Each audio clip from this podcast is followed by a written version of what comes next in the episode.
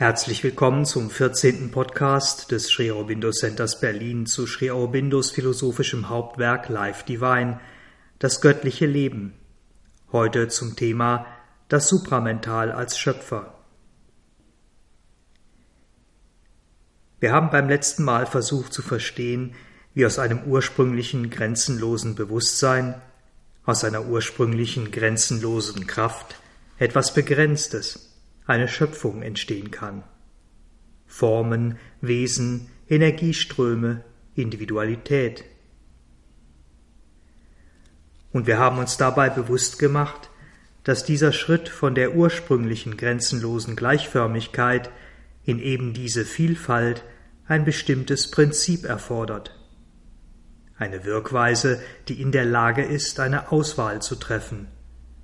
Eine Wirkweise, die sich innerhalb des Unendlichen, des Grenzenlosen auf eine bestimmte Wahrheit und eine bestimmte Ordnung von Wahrheiten fixieren, sozusagen konzentrieren kann, und die aus dieser klar umrissenen Ordnung eine Welt, ein Universum erbaut, das, was wir sind und sehen. Und wir haben dieses Wirkungsprinzip, diesen aktiven Willen und dieses aktive Wissen. Wir haben diese ursprüngliche Schöpferin als göttliche Maya bezeichnet. Und, um historisch bedingte Missverständnisse zu vermeiden, einen anderen Begriff dafür gefunden. Supramental, supramentales Bewusstsein. Heute wollen wir noch einmal genauer betrachten, was dieses sogenannte Supramental tatsächlich ist und vor allem auch, was es nicht ist, um damit falsche Vorstellungen oder verzerrte mentale Konzepte gar nicht erst aufkommen zu lassen. Konzepte und Vorstellungen, die uns auf unserer weiteren Reise und auch in unserer eigenen Sadhana sehr behindern und sogar vollständig in die Irre führen könnten.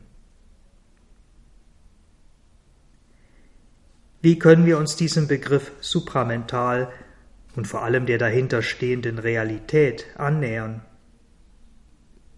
Wie können wir als mentale Wesen etwas verstehen oder zumindest begreifen, was jenseits des Mentals liegt? Sri Aurobindo betont, dass uns überraschenderweise dieses Wirkungsprinzip nicht vollkommen fremd ist. Zwar liegt diese Realität dieses ursprüngliche schöpferische Bewusstsein weit oberhalb von uns, aber es ist uns nicht vollständig verschlossen. Und nicht nur das, es ist sogar Teil unseres Wesens, die höchste Höhe unseres Wesens und damit auch zugänglich. Anders gesagt, wir können dieses Wahrheitsbewusstsein nicht nur als eine notwendigerweise vorhandene Realität gedanklich ableiten, oder einen gewissen sehr flüchtigen Eindruck davon erhalten, wir können es als individuelle menschliche Wesen verwirklichen. Wir können entweder schrittweise auf einem spirituellen Pfad durch die Welten des Lichts oder durch eine plötzliche lichtvolle Transzendierung auf diese Gipfel emporsteigen. Denn dies, dauerhaft dort zu verweilen, auf dieser höchsten Höhe der Schöpfung und des erschaffenen individuellen Wesens ist, so Sri Aurobindo, das höchste Ideal und damit das Ziel des sich entwickelnden und entfaltenden menschlichen Bewusstseins, sofern dieses Ziel Selbstvervollkommnung und nicht Selbstauslöschung ist. Und auch wenn wir als schon fortgeschrittene Suchende oder Reisende in der Ebene des Wahrheitsbewusstseins noch nicht oder nicht allzu lange verweilen können, es bleiben Eindrücke, offene oder sich erneut öffnende Türen, und wir werden als Menschen auf unserem langen Weg durch verschiedenste Leben mehr oder weniger zwangsläufig zu diesem höchsten Ideal und zur Verwirklichung dieses Ideals hier auf Erden hingeführt. Und jetzt, heute, ist dieses Bewusstsein hier, konkret in dieser materiellen Welt wirksam. Und wir können deshalb auch auf andere, unmittelbare Weise mit ihm in Kontakt treten. Es ist eine spannende, wunderbare Zeit, in der wir gerade leben. Wir aber beginnen heute erst einmal am Anfang.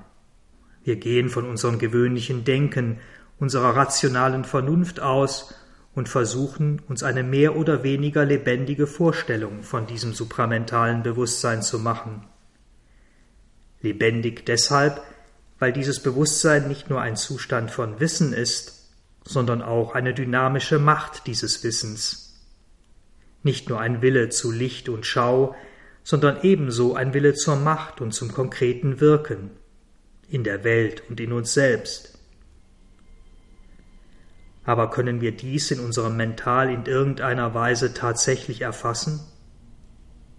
Hat unser Mental irgendeine Verbindung zu diesem supramentalen Bewusstsein, die uns auch nur die geringste Vorstellung davon ermöglichen könnte? Sri Aurobindos Antwort ist ja. Denn eben weil dieses supramentale Bewusstsein die höchste Schöpfermacht ist, ist, logischerweise, auch unser Mental aus dieser Schöpfermacht entstanden, muss in gewisser Weise Teil dieser Schöpfermacht sein, aus ihr abgeleitet sein. Und nicht nur das, wenn unser Mental, und so verstehen wir den Prozess der Involution, der Einfaltung des göttlichen Bewusstseins, eine Verdichtung dieser ursprünglichen Schöpfermacht ist, dann muss diese ursprüngliche Schöpfermacht, muss das Supramental in seiner Essenz darin enthalten sein. Und dies wiederum bedeutet, dass unser Mental auch alle potenziellen Ausdrucksformen dieser Essenz, dieses Supramentals in sich enthält, und dass es in einem Prozess, den wir Evolution nennen, sich wieder in dieses ursprüngliche supramentale Bewusstsein weiten, entfalten kann. Es besteht also durchaus eine Verbindung, sogar eine sehr konkrete Verbindung zwischen unserem gewöhnlichen Mental, unserer Vernunft und dem ursprünglichen, schöpferischen, dem supramentalen Bewusstsein. Und deshalb, so schrie Aurobindo, ist es auch durchaus sinnvoll, zumindest einen Versuch wert, eine einigermaßen tragfähige Idee dieses Supramentals in unserem Intellekt zu formen, und zwar durch die unserem Mental vertraute Methode von Analyse, von Vergleich und Unterschied. Eine solche Idee, ein solches intellektuelles Konzept des Supramentals mag oder muss naturgemäß rudimentär und tatsächlich auch vollkommen unangemessen sein, und doch kann sie, in Sri Aurobindos Worten, ein Lichtfinger sein, eine Art Taschenlampe also, die uns ein klein wenig auf dem Weg voranbringt, den wir hin zur tatsächlichen Verwirklichung dieses höchsten Ideals beschreiten. Und vielleicht verwandelt sich diese Taschenlampe ja recht schnell in einen Scheinwerfer. Denn, wie Sri Aurobindo betont, unser Mental hat noch eine weitere Fähigkeit. Es kann über sich selbst hinauswachsen. Es kann sich auf gewisse Höhen, in gewisse Bewusstseinsebenen erheben, die selbst, im Gegensatz zu unserem gewöhnlichen Mental, ein gewisses modifiziertes Licht dieses supramentalen Bewusstseins empfangen, in die Ebenen des erleuchteten Mentals, des intuitiven Mentals, des Overmind, des Übermentals. Ebenen und Welten, die sozusagen die Brücke bilden, an deren Ende ein direkter Kontakt, eine Berührung der supramentalen Sphären möglich ist. In diesem Supramental zu leben und von dort zu schauen und effektiv zu handeln, ist jedoch, so schrie Aurobindo, ein Sieg der im Menschsein noch nicht möglich ist. Er selbst hat auch mit Blick auf sein Wirken im Zweiten Weltkrieg betont, dass sein konkretes Einwirken und Handeln aus den Ebenen und mit den Mächten und Kräften des Übermentals erfolgte. Wir aber schalten erst einmal nicht den Scheinwerfer, sondern die Taschenlampe ein, und wenn wir unsere Vernunft bemühen, wenn wir uns der Frage supramental quasi wissenschaftlich widmen, dann ist unser erster Ansatz, ganz natürlich, ein Gang ins Archiv, Quellensuche. Oder anders gesagt oder gefragt, Gibt es vielleicht schon konkrete Hinweise, Aufzeichnungen, Beschreibungen, die dieses Supramental definieren, abbilden, für uns anschaulich machen? Und tatsächlich, die gibt es. Denn die Veden, dieses wohl älteste Zeugnis menschlicher spiritueller Erfahrung, enthalten, wenn auch bewusst verschleiert und vor dem gewöhnlichen Blick verborgen, genau eine solche Beschreibung. Ein, so schrie Aurobindo, Evangelium des göttlichen und unsterblichen Supramentals. Wir lesen dort von einer Weite, Brihat, einer Weite jenseits aller Firmamente, jenseits aller uns bekannten Bewusstseinsebenen, einer Weite, in der die Wahrheit des reinen Seins mit allem, was sie ausdrückt, eins ist, einer Weite, einer Ebene, in der die Wahrheit der Schau und die Formulierung dieser Wahrheit, in der die Ordnung der Dinge, das schöpferische Wort, jegliches Handeln, jegliche Bewegung, jegliches Ergebnis einer Bewegung eine vollkommene, lichtvolle Harmonie sind. Ausdruck einer harmonischen Wahrheit des Seins. Wir lesen von Entitäten, von Gottheiten, in ihrer ursprünglichen Form konkrete Mächte und Ausdrucksformen dieses Supramentals. Gottheiten, die mit den Attributen Truth Conscious, wahrheitsbewusst und Seer Will Seherwille belegt werden.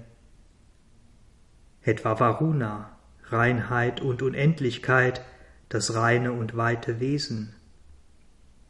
Mitra, Licht und Wissen, durch Wonne erschaffend, das Gesetz der Harmonie durch Liebe erhaltend. Aryaman, das Licht des göttlichen Bewusstseins in seiner Form von Kraft. Und Bhaga, Ananda, die Wonne schöpferischer Freude, Beatitude, Seligkeit. Das Handeln dieser Entitäten, dieser Mächte, Kräfte und Gottheiten, die alle anderen und das Höchste bewusst in sich enthalten, beruht auf vollkommenem und unmittelbarem Wissen dessen, was getan werden muss, seiner Essenz und seiner jeweiligen Gesetzmäßigkeit, und es ist damit gleichermaßen eine Willensmacht. Eine Willensmacht, die niemals wie die unsrige abweicht oder schwächelt, sondern die auf spontane und unfehlbare Weise das erfüllt, was in der Schau im Seherwillen gesehen wurde. Licht und Kraft sind eins, die Vibrationen, die Bewegungen von Wissen eins mit dem Rhythmus von Willen. In anderen Worten, das Supramental, die göttliche Natur, ist eine spontane Selbstformulierung und eine spontane Selbstanordnung, die aus der Essenz göttlichen Seins wie aus einer Quelle hervortritt und die ursprüngliche Wahrheit dessen, was formuliert wird, ausdrückt. Das vedische Ritam, Truth in Movement, Wahrheit in Bewegung und es ist gleichzeitig eine Selbstkraft von Licht, die der ausgedrückten, formulierten Sache immanent ist und die gleichzeitig genau diese Quelle ist, die Quelle der spontanen, unfehlbaren Selbstanordnung dieser Selbstmanifestation. Die vedischen Seher nannten diesen Aspekt Satyam, Truth, Wahrheit, noch ohne Bewegung und da, wie schon erwähnt, diese beiden Eigenschaften oder Zustandsformen des Supramentals gleichermaßen eine grenzenlose Weite sind, lautet der vedische Begriff für das Supramental oder einer davon Satyam Ritam Brihat Wahrheit, Wahrheit in Bewegung, Weite. Nun gibt es in unseren vedischen Quellen neben dieser eigentlichen Beschreibung der reinen supramentalen Ebene noch einige untergeordnete, aber für uns, für die Verknüpfung von supramental und mental wichtige Details. Denn die vedischen Seher heben zwei besondere Eigenschaften des supramentalen Bewusstseins hervor, die sie als Wahrheitsschau und Wahrheitshören, als Truth Vision und Truth Audition bezeichnen. Auch wenn diese im Supramental selbst unmittelbare Operationen eines innewohnenden Wissens sind, sich also in einem Feld abspielen, in dem der Wissende, das Wissen und das Gewusste eins und nicht wie für uns getrennt sind, so kann sich diese Schau, dieses Hören indirekt auch in unserer menschlichen Mentalität in gewisser Weise spiegeln, durch das Medium der Offenbarung und durch Inspiration. Und die Seher treffen innerhalb des supramentalen Bewusstseins eine Unterscheidung zwischen verschiedenen Wirkweisen des Wissens, zwischen einer Form des Wissens durch ein begreifendes und durchdringendes Bewusstsein, das unserem subjektiven Wissen durch Identität sehr nahe kommt, und einer Form des Wissens durch ein projizierendes, gegenübergestelltes, verstehendes Bewusstsein, das in gewisser Weise der Beginn objektiver Wahrnehmung und damit der Wahrnehmung unseres Mentals ist. Wir sehen also, wie gewisse Formen unserer menschlichen mentalen Wirkweise bereits im Supramental angelegt sind, wenn auch dort in einem Bewusstsein, in dem dies alles eins, eine Bewegung, ein Sein, ein Wille ist. Aber dies ist für unsere gewöhnliche Vernunft nun schon außerordentlich komplex, und wir halten aus unserer Quellenforschung in den Veden zunächst einmal fest, dass wir den recht allgemeinen und verschieden auslegbaren Begriff supramental mit dem Terminus Wahrheitsbewusstsein verbinden. Dies gibt uns schon einmal einen ersten wichtigen Anhaltspunkt. Und wenn wir nun auf unsere letzten Podcasts zurückblicken, auf das reine Existierende, bewusste Kraft, Seinseligkeit, dann sehen wir, dass dieses Wahrheitsbewusstsein, dieses supramentale Bewusstsein eine Art vermittelnde Zwischenebene ist, die vierte der sieben vedischen Bewusstseinsebenen. Materie, Leben und Mental unterhalb davon und Sein, Bewusstsein, Seligkeit, Satchitananda jenseits dessen. Das supramentale Bewusstsein ist buchstäblich das Verbindungsglied und gleichermaßen das Mittel, durch das sich Satchitananda in die niedere Schöpfung entfaltet und durch das sich umgekehrt das niedere Bewusstsein, unser gewöhnliches menschliches Bewusstsein, in die höchste Göttlichkeit sozusagen zurückentwickelt. Genauer gesagt, jenseits des Supramentals finden wir das Absolute, das in seinem Wesen Existenz, Bewusstsein und Wonne ist. Eine Unendlichkeit und Einheit in höchster und vollkommener Gleichheit, ein unbewegtes Meer von Selbstidentität, ein weites, unbegrenztes Bewusstsein, in dem es keine Bewegung, keinen Fluss, keinen Unterschied, kein Anzeichen von Quantität oder Qualität gibt. Unterhalb des Supramentals liegen die Ebenen des Vielen, stets fließend, stets variierend, sich stets verändernd, etwas, das sich meist vergeblich darum bemüht, in all diesen Formen, Wesen und Energien etwas Beständiges, Unveränderliches zu finden.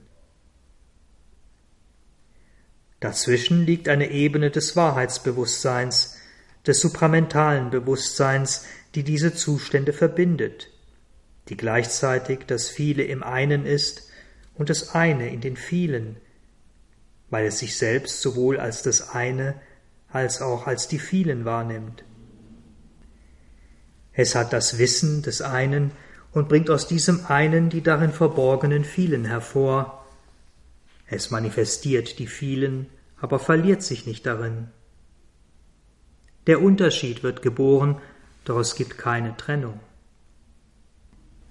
Und so sehen wir, wenn wir dies als eine weite, unendliche Bewegung, als einen dynamischen Ozean wahrnehmen, dass das Supramental, dass dieses Wahrheitsbewusstsein tatsächlich das Alpha und Omega ist, der Anfang und das Ende aller Schöpfung, aller Anordnung und Ausgestaltung von Dingen.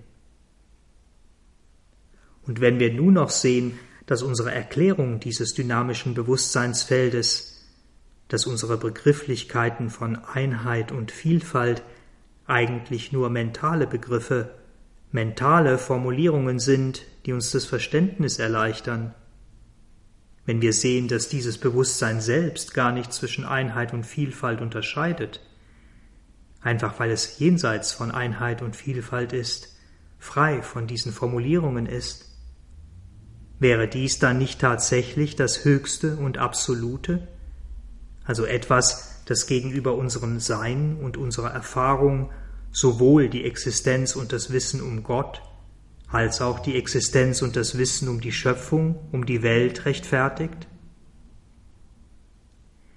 Ist denn nicht dies dann eigentlich das, was wir The Divine, das Göttliche nennen? Und ist das, was vermeintlich jenseits dessen liegt, was wir als Sat Chitananda bezeichnet haben, nur ein Zustand dieses Göttlichen? Und nicht eine noch höhere Ebene, eine, wenn man so will, höhere Hierarchie? Um dies zu klären oder zumindest näher zu beleuchten, müssen wir uns noch einmal dem Begriff Satchitananda zuwenden.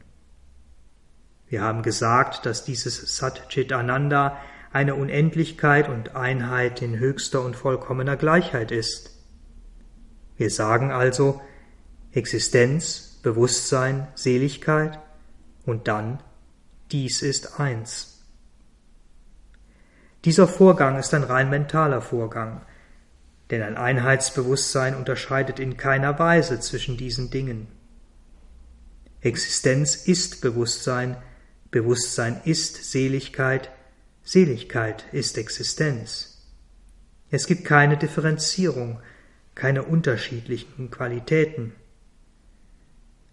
Und wenn dies diese höchste und vollkommene Gleichheit die einzige absolute Wirklichkeit wäre, so muss dann unser Mental folgern, dann kann Welt nicht existieren.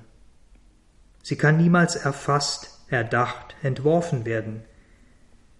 Denn ein unteilbares Bewusstsein ist ein Bewusstsein, das nicht teilt, und es kann deshalb keine Teilung oder Differenzierung hervorbringen.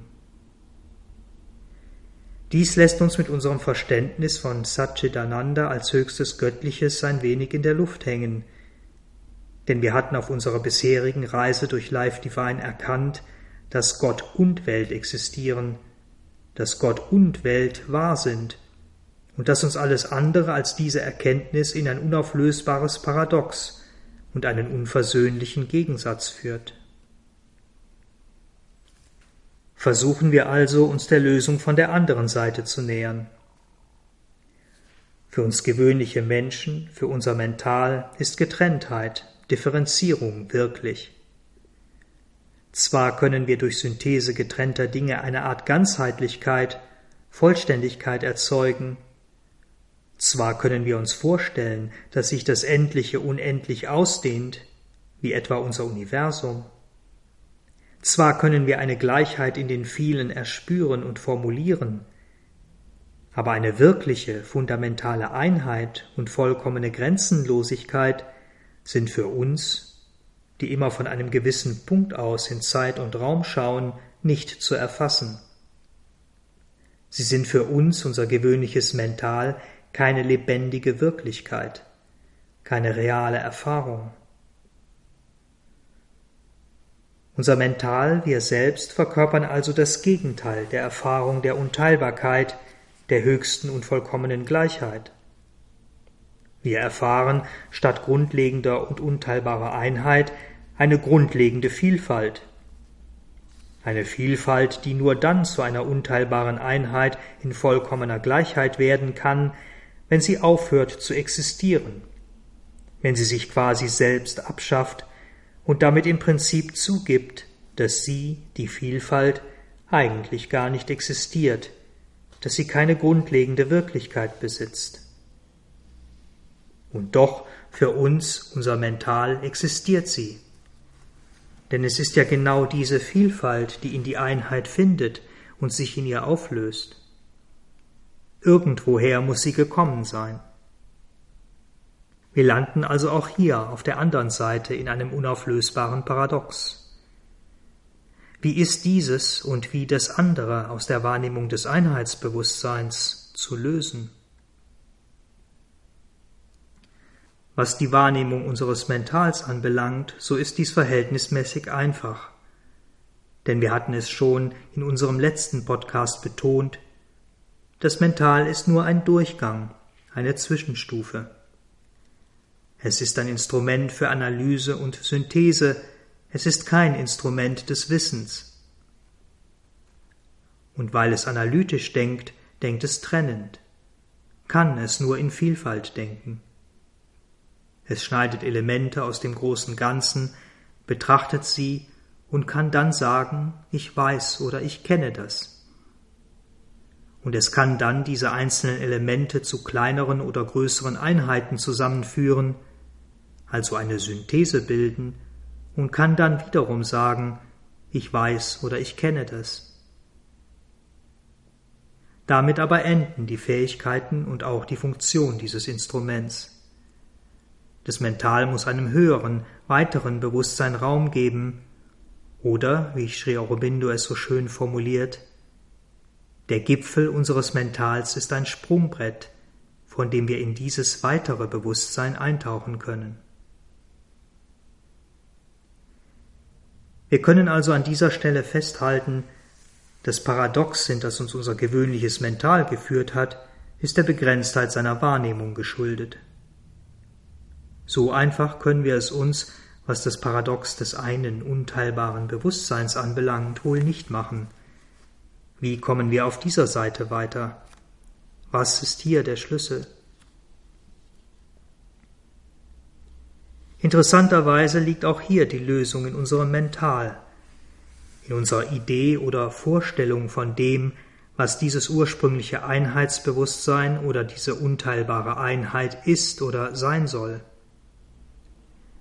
Denn wenn wir sagen, dieses eine ist eine Art Lehre, etwas ohne Inhalt, das aber alle Inhalte aus sich hervorbringt und in dem alle Inhalte wieder verschwinden oder ausgelöscht werden, bilden wir wiederum ein Paradox. Denn wie sollte aus einer vollkommenen Lehre etwas hervorgehen? Wir müssen deshalb unsere Idee, unsere Vorstellung ein wenig korrigieren und annehmen, dass dieses unteilbare Bewusstsein keine Lehre, sondern etwas ist. Eine ursprüngliche Selbstkonzentration, in der alles enthalten ist, wenn auch in anderer Form als der uns bekannten und vertrauten, die auf Raum und Zeit basiert. Nun könnten wir natürlich wieder einen Schritt weitergehen und fragen, was ist denn dann das, was sich selbst konzentriert hat? Was war davor? dann scheinen wir tatsächlich auf etwas zu stoßen, das sich die Nihilisten als Vakuum, als negative Lehre vorstellen. Aber wir stoßen gleichzeitig auf etwas, das der Transzendentalist mit ebensolchem Recht als eine positive Wirklichkeit, ein positives Etwas ansieht. Und wenn wir, wie die Upanishad sagen, am Anfang war die eine Existenz ohne ein zweites, so ist auch das nur die mentale Formulierung von etwas, das in Wahrheit unbegreiflich, unaussprechlich ist, dass wir nicht einmal das eine, nicht einmal das nennen können, ganz abgesehen davon, dass allein der Begriff am Anfang eine Absurdität ist, sobald wir uns außerhalb von Zeit und Raum bewegen. Denn jenseits der Zeit gibt es keinen Anfang, kein davor oder danach, eine Vorstellung von Abfolge oder Reihenfolge macht keinen Sinn. Lösen wir uns also von diesen mental-philosophischen Versuchen, das Unaussprechliche in Gedanken und Sprache zu gießen und schauen, was wir tatsächlich wahrnehmen und konkret erfahren können. Und dies sind, so schrie Aurobindo, drei Dinge oder Zustände. Zum einen gibt es diese ursprüngliche Selbstkonzentration, die wir als das unteilbare eine zu verwirklichen suchen. Dann gibt es ganz offensichtlich einen Zustand, in dem diese Einheit, das, was in dieser Einheit konzentriert war, aufbricht, auseinanderbricht und in die vielen zerfällt. Dies ist das, was wir als Universum wahrnehmen, oder genauer gesagt, es ist das, wofür wir unser Universum halten. Und dann gibt es diesen dritten Zustand, dieses, wenn man so will, Zwischenstadium. Eine Selbstausdehnung des unteilbaren Einen in das, was wir Wahrheitsbewusstsein, supramental, Realidee nennen. In ein Wahrheitsbewusstsein, das die Zerstreuung des einen in die vielen umfasst, in sich enthält und trägt, und das verhindert, dass diese Verbreitung oder Zerstreuung in einen tatsächlichen Zerfall mündet. Dieses Wahrheitsbewusstsein, das Supramental, bewahrt die Einheit in größtmöglicher Vielfalt und Verschiedenheit. Es bewahrt die Stabilität in größtmöglichem Wandel, und es bewahrt die Harmonie in einer scheinbar allgegenwärtigen und alles durchdringenden Zerrissenheit, in einer allgegenwärtigen Kollision, in einem endlosen Ringen von Kräften, Mächten, Wesen und Daseinsformen. Das Supramental ist also die weite Selbstausdehnung des Höchsten, des Brahman, das gleichermaßen alles enthält und entwickelt. Es entfaltet durch das, was wir am letzten Abend als Realidee bezeichnet haben, das dreifache Prinzip von Sein, Bewusstsein, Seligkeit aus der unteilbaren Einheit in weitere göttliche Qualitäten. Dabei beginnt es zu differenzieren, ohne jedoch zu zerteilen. Das heißt, es bringt eine Qualität als eine ganz bestimmte Göttlichkeit oder Gottheit nach vorne, die gleichzeitig alle anderen Qualitäten und göttlichen Manifestationen in sich trägt und die deshalb in vollkommener Harmonie mit allen anderen Göttlichkeiten und mit der gesamten Schöpfung ist, die sich daraus nun ergießt. Liebe auf der supramentalen Ebene ist ebenso Macht, Grenzenlosigkeit, Wonne. Reinheit ebenso Liebe, Kraft, Seligkeit. Dies waren die Götter, die Adityas, Söhne der göttlichen Mutter, Aditi, die die vedischen Seher in ihren Mantren und Invokationen anriefen und anbeteten. Erst in späteren Traditionen wird dieses eine in allen und dieses alle in einem zu dem, was wir als Polytheismus, als Vielgötterei erleben. Das Supramental, das Wahrheitsbewusstsein besitzt also die Macht zu formen, zu differenzieren. Und diese Macht beinhaltet auch das Prinzip von Evolution, von Ausdruck, von Entwicklung, von Entfaltung. Und sie beinhaltet ebenso das Gegenteil davon, das Prinzip von Involution, von Umhüllung, von Einfaltung, von Umschließen. Und wenn wir Schöpfung durch eben dieses Prisma betrachten, dann ist sie tatsächlich nichts anderes als eine Evolution, die sich zwischen zwei Polen der Involution ergießt. Eine Evolution, die sozusagen wie ein Fluss zwischen diesen beiden, wenn man so will, statischen Polen, zwischen diesen beiden Selbstkonzentrationen strömt. Der Involution im Geist, im Spirit, in dem alles enthalten ist, und der Involution in Materie, in der ebenfalls alles enthalten ist. Und auf dieser Grundlage, in diesem Verständnis können wir nun auch sehen, wie Schöpfung tatsächlich entsteht und durch welchen Prozess einzelne Formen und Wesen entstehen. Denn wenn alles in jedem ist und jedes in allem, dann bedeutet dies nichts anderes, als dass jeder noch so kleine Same in sich selbst alle auch nur vorstellbaren Möglichkeiten der Entfaltung, des Werdens enthält. Hier kommt nun die Fähigkeit des supramentalen Bewusstseins, die der Auswahl, der Differenzierung ins Spiel.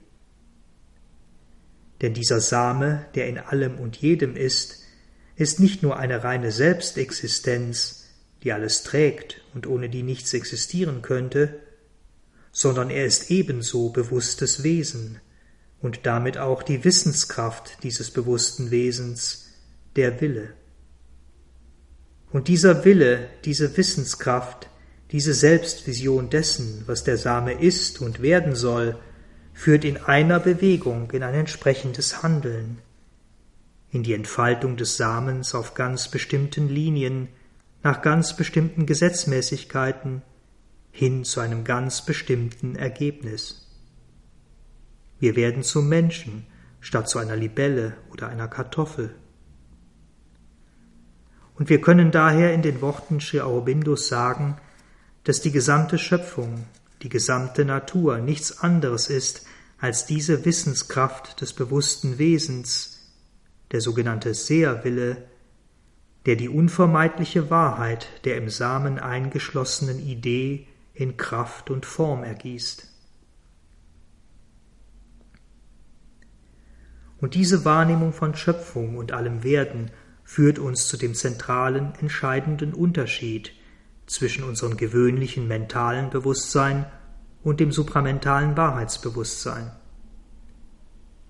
Denn wir Menschen trennen in vielfacher Weise.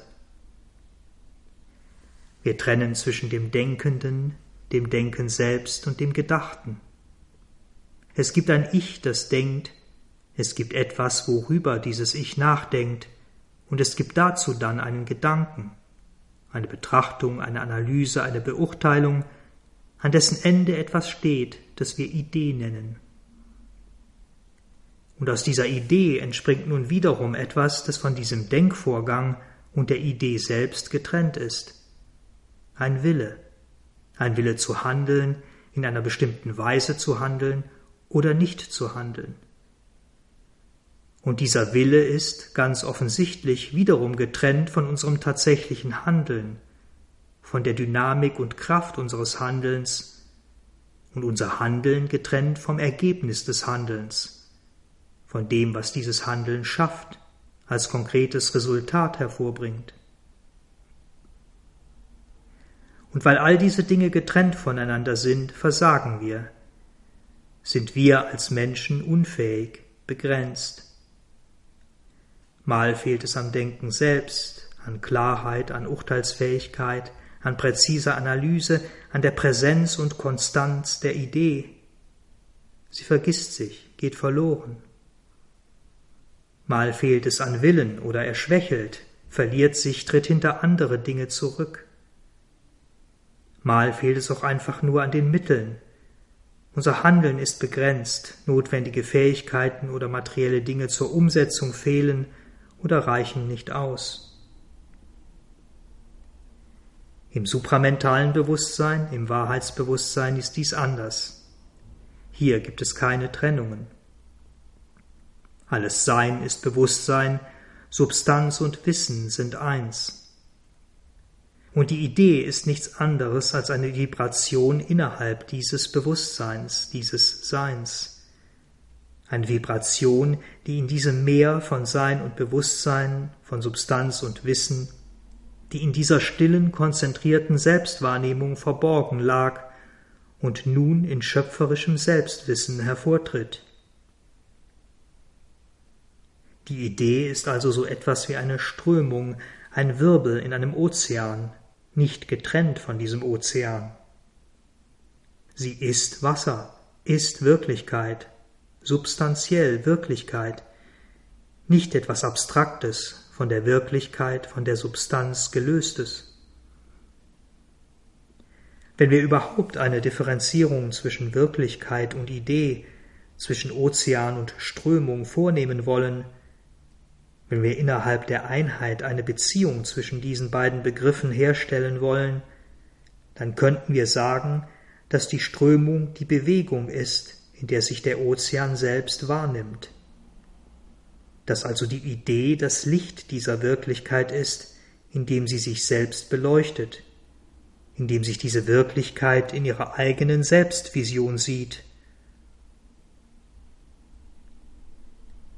An dieser Stelle wird uns vielleicht am klarsten, warum Sri Aurobindo die Idee im Wahrheitsbewusstsein Realidee, Wirklichkeit-Idee nennt.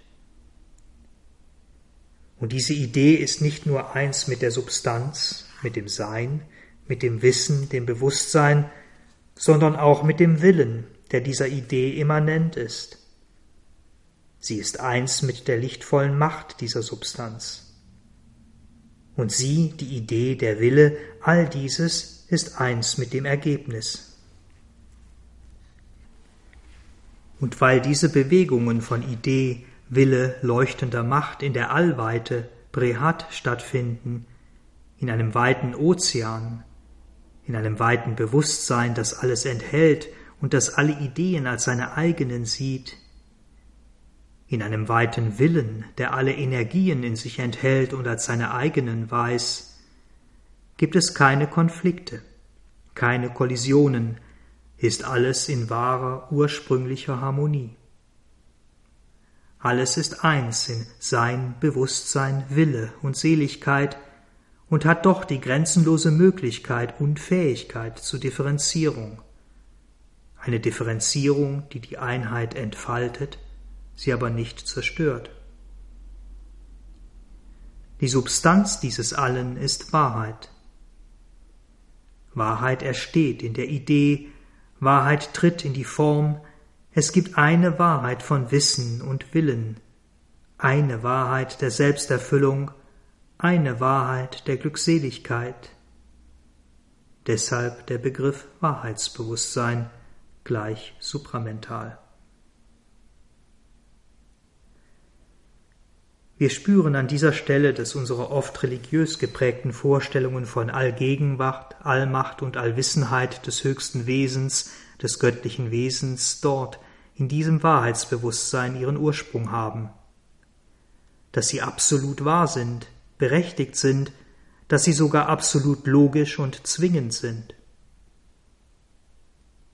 Und vielleicht ist dies ein guter Moment, um einen Schritt zurückzutreten, um uns von den sehr detaillierten und mental-metaphysischen Ausführungen von Sri Aurobindo in Life Divine zu lösen und einen etwas poetischeren, wenn auch vereinfachenden Blick auf die ersten Bewegungen der Schöpfung zu werfen, wie sie Sri Aurobindo in The Future Poetry oder Nulini Kantagupta in einem Aufsatz mit dem Titel Lines of the Descent of Consciousness beschrieben haben. Das Absolute, das Höchste, ist in seinem Wesen Existenz, Bewusstsein und Wonne. Sat Chit Ananda. Eine Unendlichkeit und Einheit in höchster und vollkommener Gleichheit, ein unbewegtes Meer von Selbstidentität, ein weites, unbegrenztes Bewusstsein, in dem es keine Bewegung, keinen Fluss, keinen Unterschied, kein Anzeichen von Quantität oder Qualität gibt. Im Schoße dieser unbeschreiblichen Gleichheit und Reinheit, in dem unberührbaren Schweigen aber liegt ein Impuls zur Aktivität, zu Vielfalt, zu einer gewissen Form von Ungleichheit. Denn ohne diesen wäre das Unbegrenzte nicht unbegrenzt. Es wäre der Möglichkeit beraubt, der ihm innewohnenden Kraft Ausdruck zu verleihen. So entfaltet die unendliche Selbstausbreitung des Absoluten, die in sich ruhende Sein, Bewusstsein, Seligkeit aus ihrer unteilbaren Einheit eine erste Gestaltung. Das unbewegte, reine Bewusstsein bringt Zentren von Druck hervor, Samenkörner von Dynamik, Knoten von Modulation. Um diese Zentren kristallisiert sich die grundlegende Einheit und webt ein Muster gleichmäßiger, harmonischer Vielfalt. Die Unendlichkeit und Gleichheit bringt Wellen und Wirbel hervor, Ströme und Strudel von Wonne, Mutterböden kreativer Aktivität, eine Welt von Realideen, von fundamentalen Wirklichkeiten des Geistes. Die ursprüngliche selbstseiende Wonne gibt sich Form entfaltet ihre Mächte der Liebe, Freude und Schönheit. Das unbegrenzte Bewusstsein bringt seine Kinder des Lichts, Wissens und Willens aus sich heraus, das absolute Sein seine Formen des Selbst, des Göttlichen, des bewussten Wesens. Self Ishvara Purusha. Dabei wird die unteilbare Einheit nicht aufgebrochen. Alles bleibt eins in Wesen, Bewusstsein, Willen und Seligkeit. Die aus der Gleichheit geborenen Samenwahrheiten befinden sich nicht in Reibung oder Konflikt. Jedes enthält alles und das Ganze enthält jedes in vollständiger Einheit und wesenhafter Identität. Der Unterschied wird geboren, doch gibt es keine Trennung. Idee, Wille, Wesen und die leuchtende Macht der Substanz sind eins, und auch der Wissende das Wissen und das Gewusste. Es gibt nur eine einzige Wahrheit von Wissen und Willen, eine einzige Wahrheit der Selbsterfüllung und der Wonne. Alle Mutationen und Kombinationen der als Realidee in die Gestaltung getretenen Wahrheit bewegen sich in einer selbstseienden, ewigen Harmonie. Doch dieses Kräftegleichgewicht und die Selbstwahrnehmung des Wahrheitsbewusstseins verändern sich. Das Bewusstsein selbst erkennt sich als etwas, das sich in seine verschiedenen Gestaltungen verteilt, ihre Formen in Besitz nimmt und sie bewohnt. Neben dem universalen Selbst, Atman, entsteht ein individuelles Selbst, Jivatman, das individuelle Bewegung und freie Vielfalt, die individuelle Entfaltung aus einem individuellen Kern heraus unterstützt. Wesenhaft eins mit dem universalen Selbst, doch verschieden in der Selbstform. Dieses individuelle Selbst beginnt, das Spiel der Beziehungen zum Universalen und zu anderen Gestaltungen zunehmend zum Feld seiner eigenen Erfahrungen zu machen. Zwar bleibt die Wahrnehmung der Einheit mit allem und allen vorhanden, doch nur noch als alles überragende Begleiterscheinung, als ständiger Höhepunkt aller Erfahrung. Ein grundlegender, wonnevoller Dualismus innerhalb der Einheit, tritt an die Stelle der fundamentalen Einheit mit untergeordnetem Dualismus. Die Variation, die Vielfalt bildet nun das Zentrum der Selbsterfahrung. Die ursprüngliche Trinität von Existenz, Bewusstsein und Wonne ist jedoch nicht nur das Absolute, sondern gleichermaßen, wie es verschiedene Traditionen benennen und erfahren haben, die höchste Person, das höchste Wesen, das höchste Er, das auf diese Weise in ihr, der transzendenten Sie, der göttlichen Mutter oder Mahashakti, manifest und eins mit ihr ist. Dieses höchste Wesen, das Allsein, das eine Seiende, ist das, was wir als Gott bezeichnen. Und so ist auch die erste ursprüngliche Schöpfung, sind die Welten des Wahrheitsbewusstseins, nicht nur Resultat der ursprünglichen Bewusstseinskraft, der Bewusstseinsenergie, sie sind gleichermaßen die Verkörperung eines bewussten Willens, des Willens des Höchsten, verwirklicht durch die dieser Schöpfungsebene entsprechende göttliche Mutter, Supramental Mahashakti. Es ist der Beginn des ewigen Spiels von ihm und ihr, Ishvara Shakti, von Geist und Natur, Purusha Prakriti.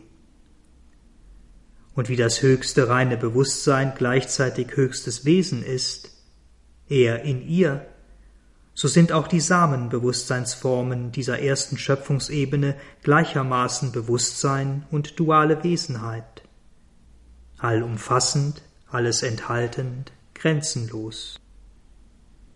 Ein Er des Wissens, des Lichts und des weiten Bewusstseins mit ihr in ihrer stillen Weite und alles verstehenden Weisheit, ihrer ruhigen Güte und ihrem unerschöpflichen Mitgefühl, ihrer hoheitlichen und alles überragenden Majestät, Maheshwari.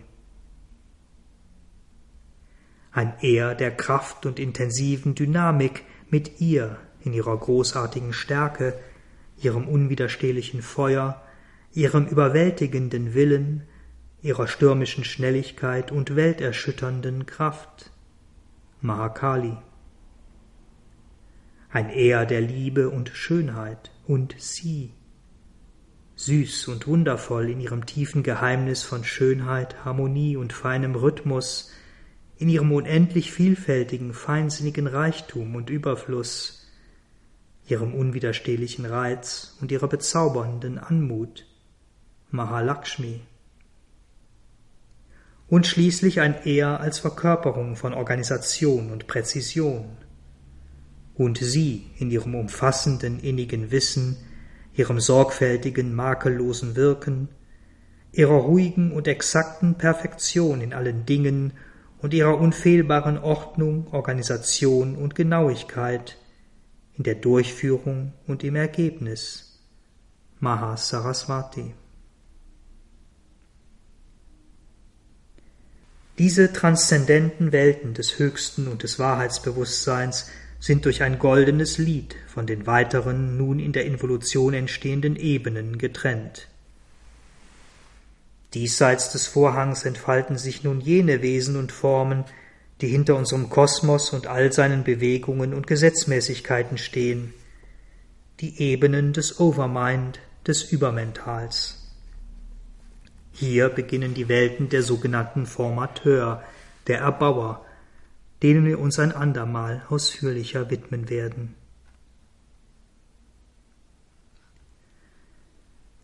Vielen Dank fürs Zuhören. Habt weiter einen schönen Tag oder Abend. Wir hören uns wieder beim nächsten Kapitel, das höchste Wahrheitsbewusstsein. Uns, das Sri Aurobindo Center Berlin, findet ihr unter www.sacb.de, wo auch weitere Texte, Vorträge und andere Beiträge zu Sri Aurobindo und Sri Aurobindos Yoga eingestellt sind